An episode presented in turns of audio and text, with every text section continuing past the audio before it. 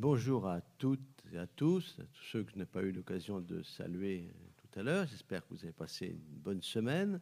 Saluer également les personnes qui nous rejoignent sur Zoom. Alors, est-ce qu'il y a des personnes qui nous visitent pour la première fois ici à Bordeaux? Donc, euh, est-ce qu'il y a des gens? N'hésitez pas à. Voilà. bonjour, vous venez de quelle, église? Mitré-Maury, donc en région parisienne. Est-ce qu'il y a d'autres personnes qui viennent pour la première fois?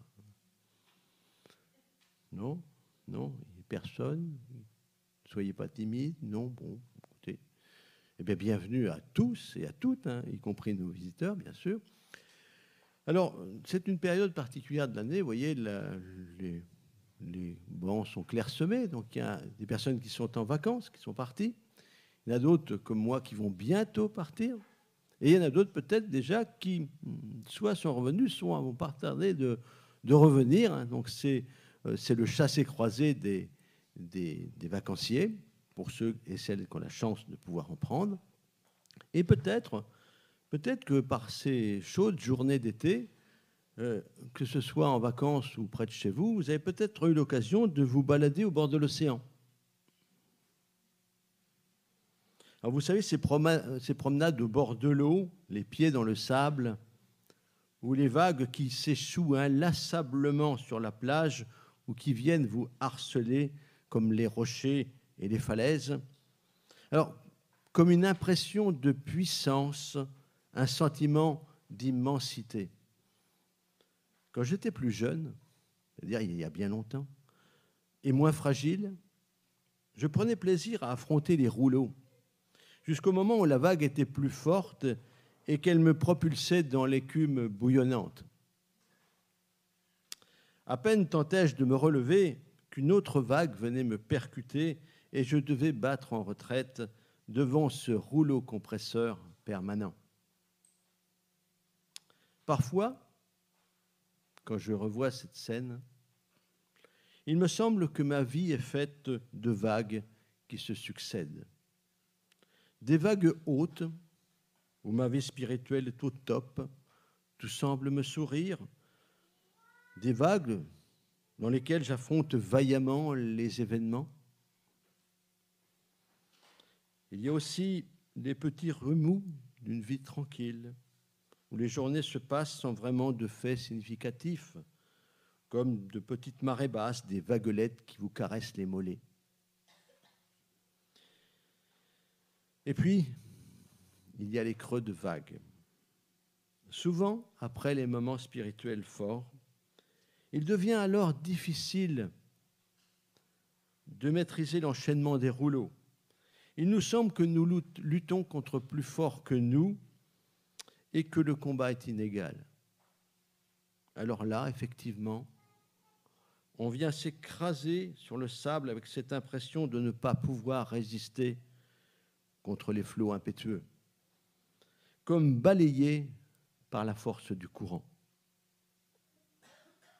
À peine essaie-t-on de se relever qu'une autre vague arrive qui vient vous secouer. Manifestement, à un moment de sa vie, le prophète Élie se trouve malmené par une vague. Une vague de plus, une vague de trop, nommée Jézabel. Il y a tellement d'événements importants qui se sont produits avant cet épisode que Élie se sent submergé. Nous lisons dans le livre des rois, le premier livre des rois au chapitre 19, ce texte qui malgré tout est quand même assez connu. Le roi Akab raconta à Jézabel, sa femme, tout ce que Élie avait fait, en particulier qu'il avait mis à mort par l'épée tous les prophètes de Baal. Jézabel envoya un messager pour dire à Élie, si demain, à pareille heure, je ne t'ai pas traité comme tu as traité ces prophètes, que les dieux m'infligent la plus terrible des punitions. Élie prit peur et il s'enfuit pour sauver sa vie. Il se rendit à Beersheba, dans le pays de Juda. Là, il laissa son serviteur Puis il marcha pendant une journée dans le désert. Il s'assit sous un genêt. Il souhaitait mourir. Et il dit, Maintenant, Seigneur, j'en ai assez. Reprends ma vie, car je ne suis pas meilleur que mes prédécesseurs. Il se coucha et s'endormit sous le genêt, mais un ange le toucha et lui dit, Lève-toi et mange. Il vit en effet posé près de sa tête une des galettes que l'on cuit sur des pierres chauffées et un pot d'eau. Après avoir mangé et bu, il se recoucha. Mais l'ange du Seigneur revint le toucher et lui dit, Lève-toi et mange, car tu devras faire un long voyage. Élie se leva pour manger et boire, puis, avec les forces trouvées dans ce repas, il, marcha quarante jours et quarante nuits jusqu'à l'Horeb, la montagne de Dieu. Alors, il est sans doute important de se remémorer les principaux faits qui qui ont précédé ce passage. Pourquoi Élie se trouve dans cette situation? Nous sommes sous le règne d'Akab. Le prophète Élie va annoncer au roi, de la part de Dieu, l'imminence d'une grande sécheresse. Élie va se réfugier dans un premier temps près d'un torrent où il sera nourri par des corbeaux, et ensuite auprès de la veuve de Sarepta. Pendant ce temps, la sécheresse s'est installée dans le pays. Au bout de la troisième année sans pluie, Élie va voir à nouveau Akab et lui proposer une rencontre avec les prophètes du dieu Baal et de la déesse Asherah, soit environ 950 prophètes en tout. Chaque camp doit préparer un sacrifice et invoquer la manifestation de son Dieu. Élie, porte-parole de Dieu, donc seul contre tous ces représentants des dieux païens, un contre 950. Élie est un prophète sûr de son Dieu, confiant dans la victoire de l'Éternel, et il va même jusqu'à ridiculiser le clan de Baal et d'Achéra en leur disant Criez à haute voix, puisqu'il est Dieu. Il pense à autre chose, ou alors il est occupé, il est en voyage. Peut-être qu'il dort, qu'il se réveillera. Un peuple assemblé attend avec curiosité le dénouement de cet étrange duel, alors que les dieux de pierre et de bois restent désespérément muets. Dieu va se manifester d'une manière spectaculaire. Tout sera brûlé, le sacrifice, le bois, les pierres, l'autel et même l'eau qui entoure l'autel. La démonstration du Dieu d'Israël est éclatante, sans réserve, impressionnante, un événement rare et d'une certaine manière inhabituel la part du Seigneur. Dieu ne cherche généralement pas à impressionner les hommes. Il n'a pas besoin de faire peur. Il n'a pas à justifier, à démontrer sa supériorité. Quelles sont les conséquences de cette manifestation incontestable de Dieu? Avec la complicité du peuple, Élie va faire exécuter les prophètes de Baal et d'Achéra et il va annoncer à Akab le retour de la pluie. À sept reprises, il va prier pour que la pluie arrive et au bout de la septième requête, le premier nuage annonciateur va apparaître dans le ciel. Élie va courir devant le char d'Akab depuis le mont Carmel jusqu'à Gisraël, soit pendant environ une trentaine de kilomètres, pratiquement les deux tiers d'un marathon, un peu plus. C'est donc un Élie triomphant qui se présente aux portes de Gisraël. Les faux prophètes ont été anéantis. La pluie revient et avec le retour de la pluie, la vie qui revient, l'assurance d'une prospérité retrouvée. On peut imaginer facilement la foule qui l'acclame sous la pluie, le retour du convoi royal, la suprématie enfin rétablie du Dieu Tout-Puissant. Jézabel apprend tout cela et promet de se venger de Élie. Le retour à la réalité est brutal. Qui est donc cette Jézabel, l'épouse du roi Akab Voici comment le couple nous est présenté dans Un roi au chapitre 16, à partir du verset 29. Pendant la 38e année du règne d'Asa sur Juda, Akab, fils d'Omri, devint roi d'Israël et il régna 22 ans en Samarie. Mais il fit ce qui est mal aux yeux du Seigneur, encore bien plus que tous les rois qui l'avaient précédé. Non content d'imiter les péchés de Jéroboam, fils de Nébat, il alla jusqu'à épouser Jézabel, fille d'Edbal, roi des Sidoniens, et il s'inclina devant le roi Baal pour lui rendre un culte. À Samarie même, il construisit un temple pour Baal. Il fit dresser un autel pour les sacrifices. Il y plaça le poteau sacré de la déesse Asherah. Par toutes ses actions, il offensa le Seigneur, le Dieu d'Israël, plus encore que tous les rois d'Israël qui l'avaient précédé. Ce n'est pas le tableau le plus éloquent qu'on puisse faire d'un roi. Certainement, cette attitude de rébellion affichée, c'est cela qui a entraîné la venue de la sécheresse. Comme un avertissement de Dieu pour qu'ils prennent conscience de leurs fautes et qu'ils reviennent de leur mauvaise voie. Alors, la réaction de frayeur vécue par Élie peut paraître curieuse. N'est-il pas recherché depuis trois ans, entre guillemets, par toutes les polices du royaume? À quoi s'attendait-il? À innovation À des félicitations de la part de Jézabel qu'ils reconnaissent l'autorité, qu'elles reconnaissent l'autorité du Dieu très haut et qu'elles se convertissent en grande pompe? À la manière de Pharaon, Jézabel va endurcir son cœur et reprendre l'ascendant sur un Akab qui ressemble plus à une girouette qu'à un roi. Élie pensait vraiment que cette démonstration éclatante de Dieu allait transformer la spiritualité du peuple d'Israël que son ministère serait une réussite, qu'il allait enfin pouvoir réaliser ce que ses prédécesseurs n'avaient pas pu accomplir, c'est-à-dire éradiquer l'idolâtrie et ramener le peuple dans le droit chemin. Évidemment, comme vous, je me pose des questions.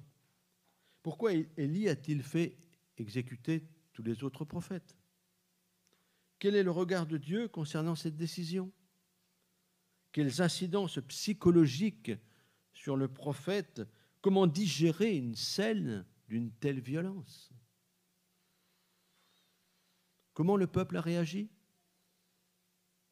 Vraisemblablement, cette manifestation puissante de Dieu a surtout été vécue comme un spectacle.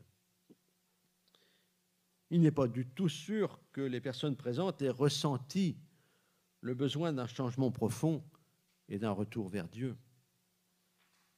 Cruelle désillusion pour Élie.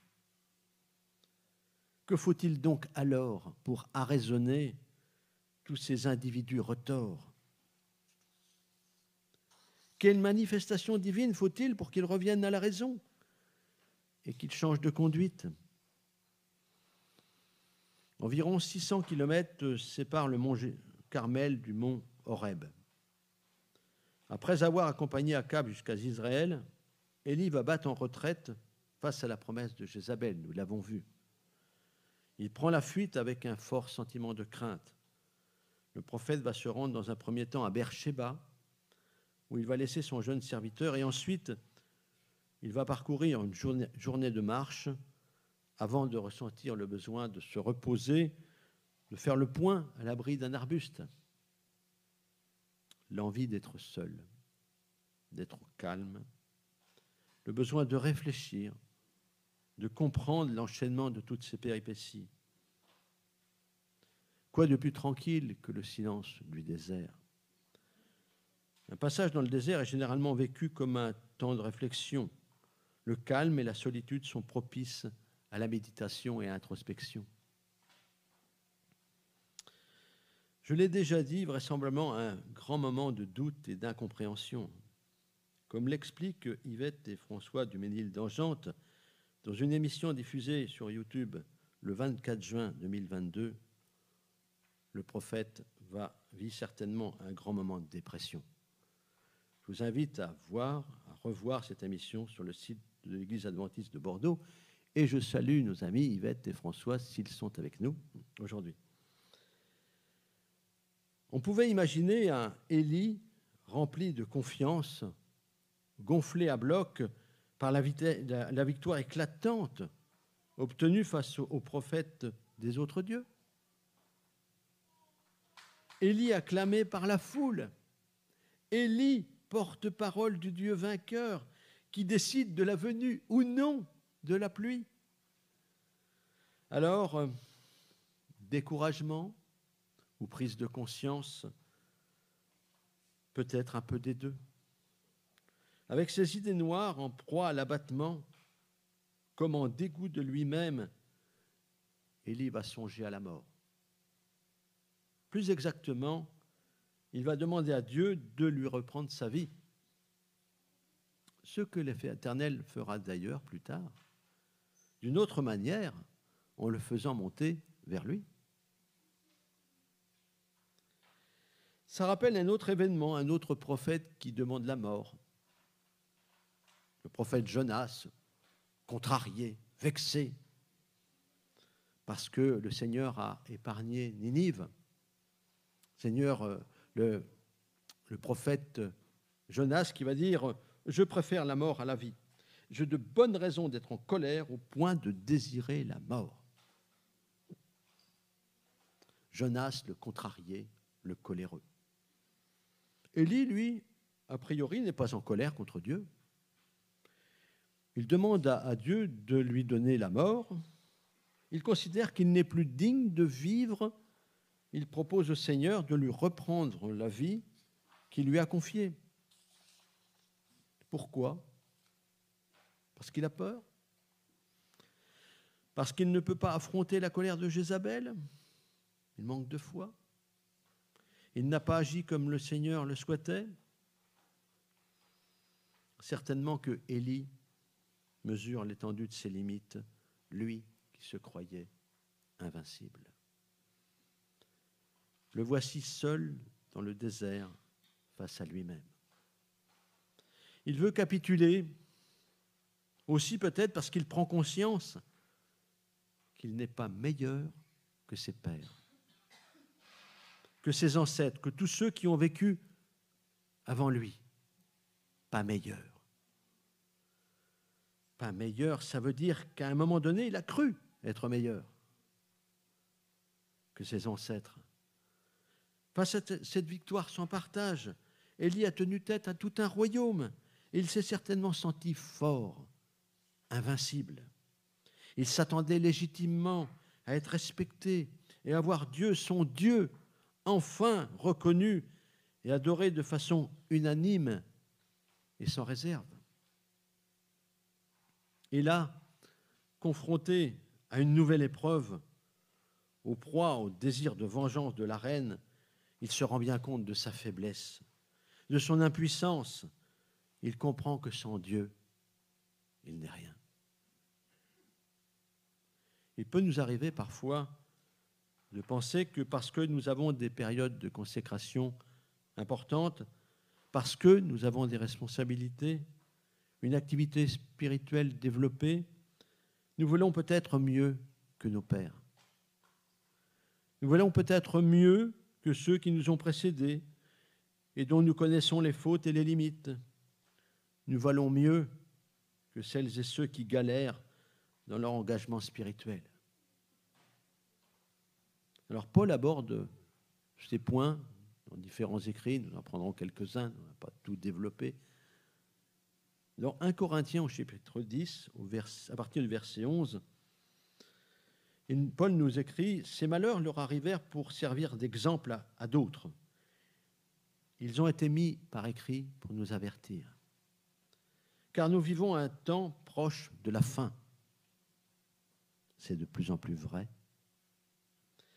Par conséquent, que celui qui pense être debout prenne garde de ne pas tomber. Les épreuves que vous avez connues ont toutes été de celles qui se présentent normalement aux êtres humains. Dieu est fidèle à ses promesses et il ne permettra pas que vous soyez éprouvés au-delà de vos forces.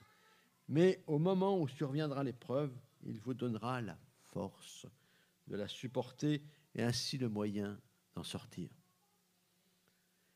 Nul doute que Paul savait de quoi il parlait. Quand il disait que celui qui prenne garde, que celui qui est debout prenne garde de ne pas tomber.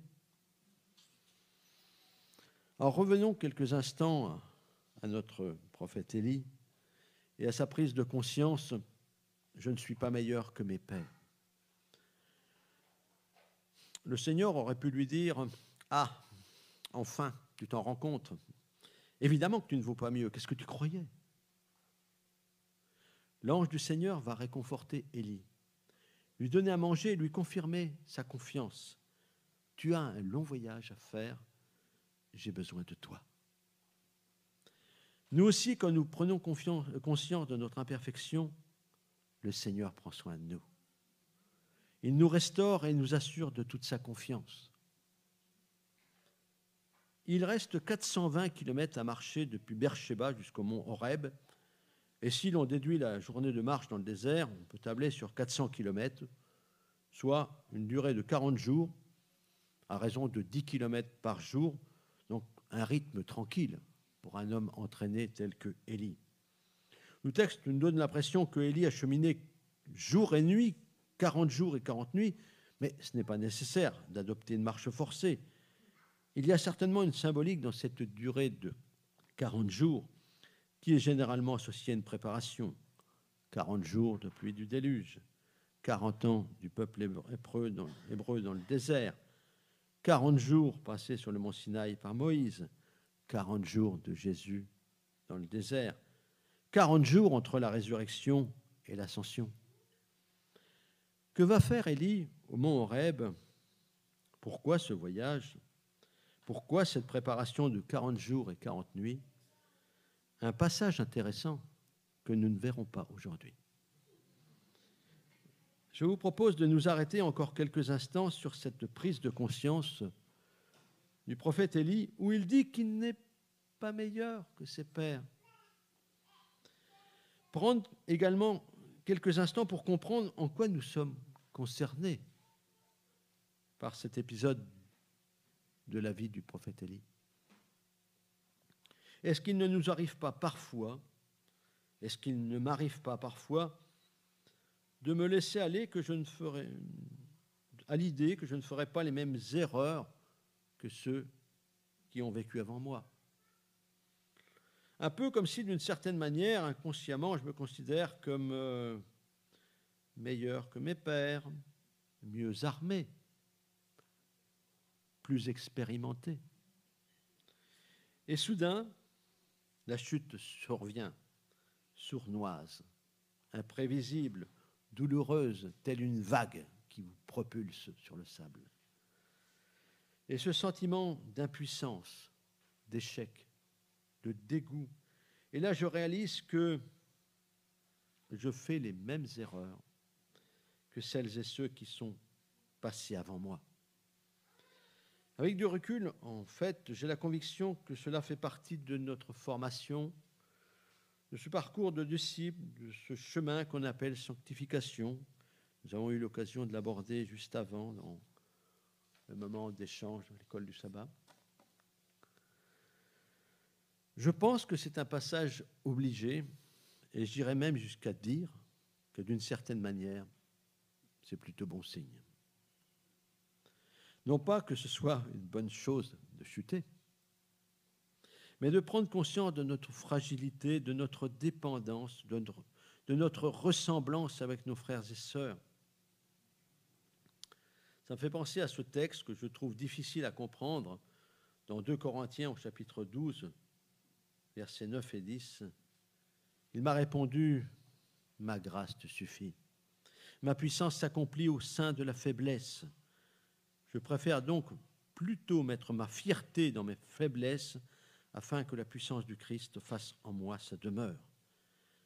C'est pourquoi je me réjouis des faiblesses, des insultes, des détresses, des persécutions et des angoisses que j'endure pour le Christ, car lorsque je suis faible, c'est alors que je suis fort. Lorsque je suis faible, c'est alors que je suis fort. Évidemment, nous ne développons pas non plus cette réflexion aujourd'hui.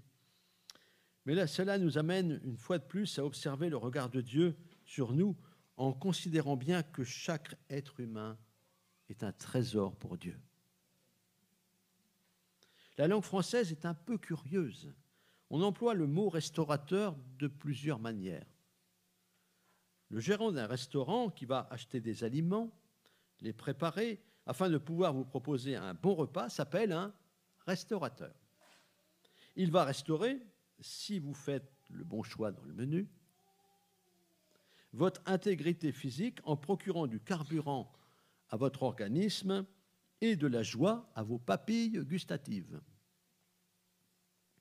Si vous avez hérité d'un tableau de vos ancêtres, ou si vous l'avez acheté dans une brocante, et que cet objet a besoin d'être remis en état, vous pouvez le confier à un restaurateur d'œuvres d'art. L'artisan dispose d'un atelier, d'outils et de matériaux adaptés pour chaque objet à rénover. Patiemment, avec dextérité et attention, votre tableau va retrouver son encadrement et ses couleurs originales. Vous pourrez ainsi l'arborer fièrement dans votre salon. Si nous cherchons bien, nous avons tous un objet à faire réparer. Allez, je vous laisse 30 secondes pour essayer de réfléchir dans votre tête qu'est-ce qu'il y a à réparer.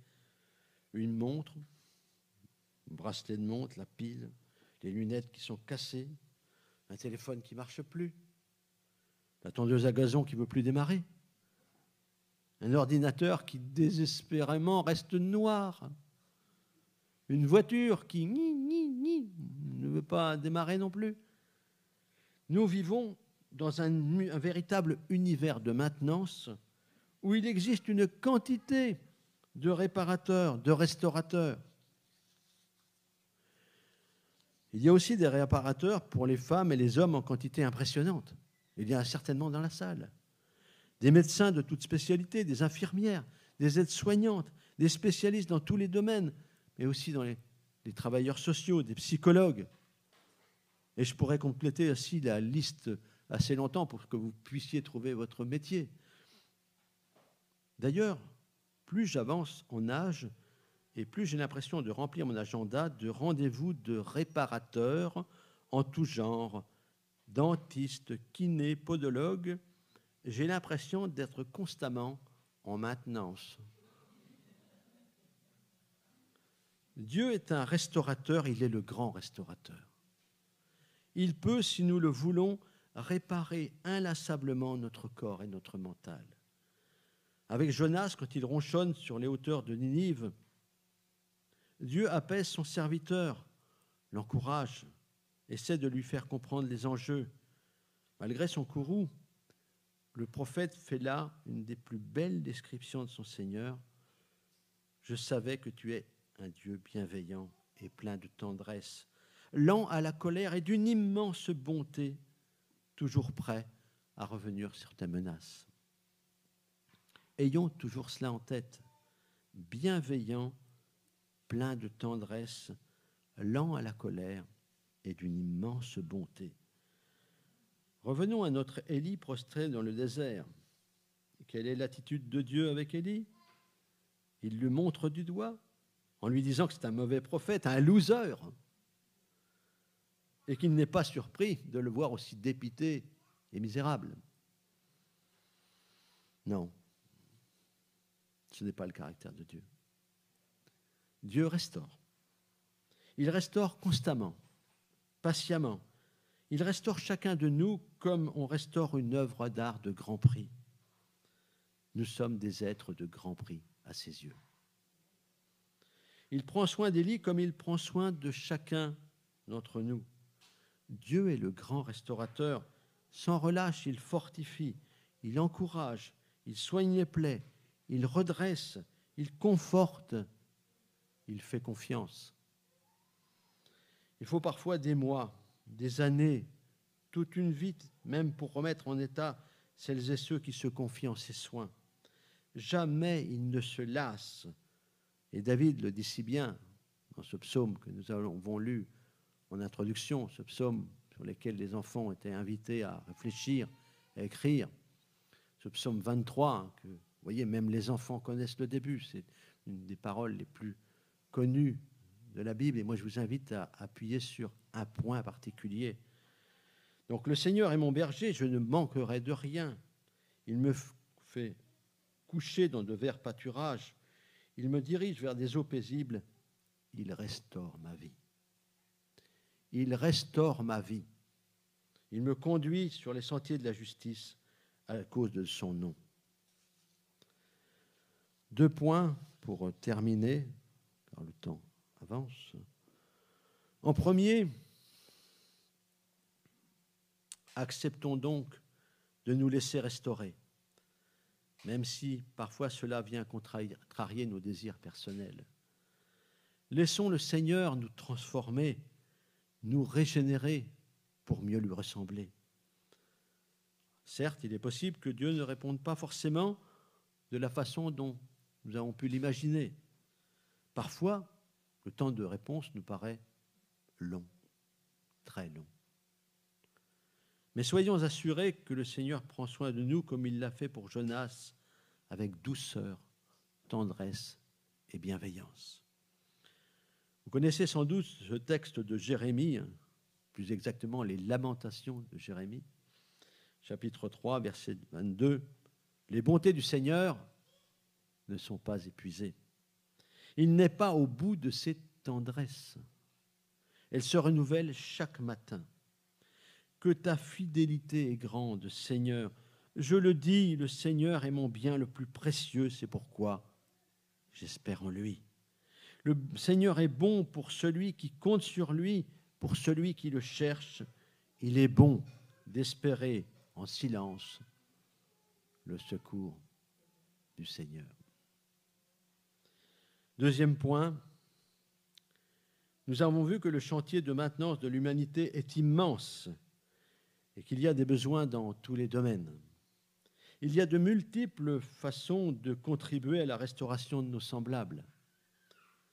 Je prendrai trois exemples pour compléter la liste déjà abordée, mais je vous laisse le soin d'en discerner d'autres.